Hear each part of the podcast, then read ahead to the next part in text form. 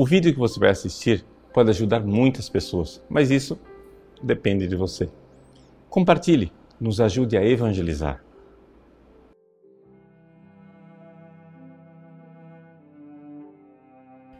Em nome do Pai, do Filho e do Espírito Santo. Amém. Meus queridos irmãos e irmãs, no Evangelho de hoje, Jesus cura o cego Bartimeu. O cego Bartimeu, ele é, digamos assim, um personagem que simboliza um pouco a condição da humanidade quando está longe de Jesus. Ele é cego e mendigo. Cego, por quê? Porque não tem fé. Ou seja, nós, quando não enxergamos as coisas a partir da luz da fé, nós não estamos vendo o mundo verdadeiro. A gente só vê um pedaço de mundo. É o mundo que é acessível aos nossos olhos. E por isso, vamos buscar a felicidade neste mundo que nós vemos. E ao buscar a felicidade nesse mundo que nós vemos, nós nos tornamos mendigos. O que é, que é um mendigo?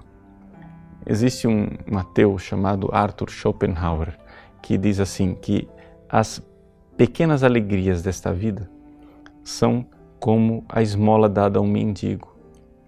Ou seja, ela é suficiente para fazer com que o mendigo não morra, mas não é suficiente para tirá-lo da sua pobreza. E, portanto, o que a esmola faz é que ela prolonga o sofrimento do mendigo, porque ele não morre nunca, continua vivo, mas não sai da sua miséria.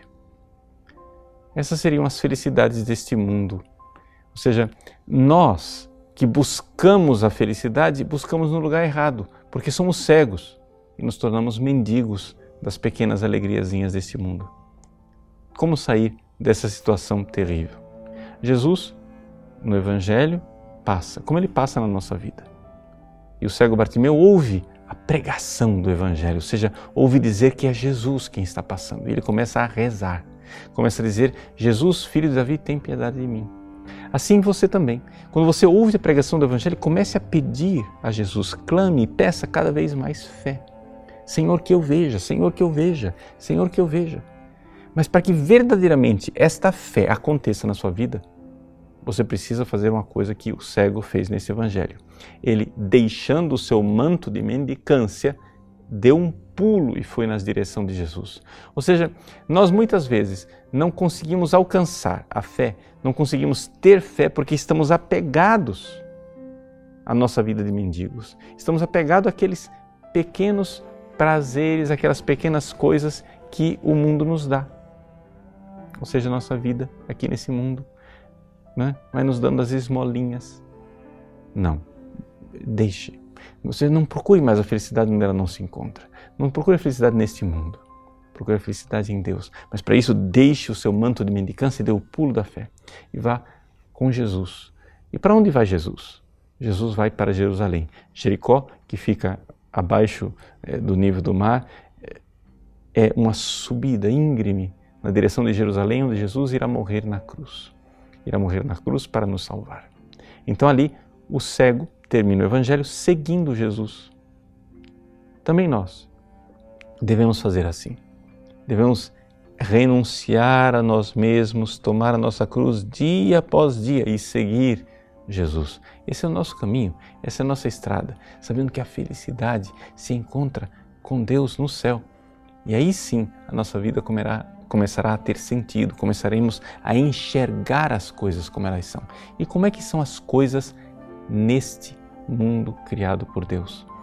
As coisas nesse mundo criado por Deus são passageiras. Deus nos colocou aqui nesse mundo de passagem e Deus se esconde. Se esconde porque Ele quer ser buscado por nós, Ele quer ser amado. Deus se esconde na fé. E nós então, as apalpadelas na fé, vamos crescendo de fé em fé até que finalmente nos entregamos e damos o salto definitivo nas mãos e nos braços de Cristo. Então, faça isto. Faça isto, dê o seu salto definitivo. Vá para nosso Senhor. Ele quer lhe dar uma felicidade no céu, mas para isso você precisa parar de mendigar. Pare, pare de mendigar. Prazerezinhos neste mundo e abrace verdadeiramente a fé. Senhor, que eu veja. Essa deve ser a nossa oração. E como o cego Bartimeu, seguiremos Jesus, não somente no caminho da cruz, no caminho da ressurreição e da felicidade no céu. Deus abençoe você. Em nome do Pai, do Filho e do Espírito Santo. Amém. Gostou do nosso conteúdo? Pois bem, o nosso site faz questão de ser um eco da doutrina católica, do magistério de sempre. Muitas pessoas escrevem para nós diariamente dizendo que mudaram de vida, dando seus testemunhos. Quem sabe uma dessas pessoas que está esperando para mudar de vida é um amigo seu. Nos ajude a compartilhar, nos ajude a evangelizar. Se você curtir a nossa página, compartilhar nas redes sociais, pessoas podem salvar as suas almas. Deus usa instrumentos tão simples para transformar os corações. Que Deus abençoe você.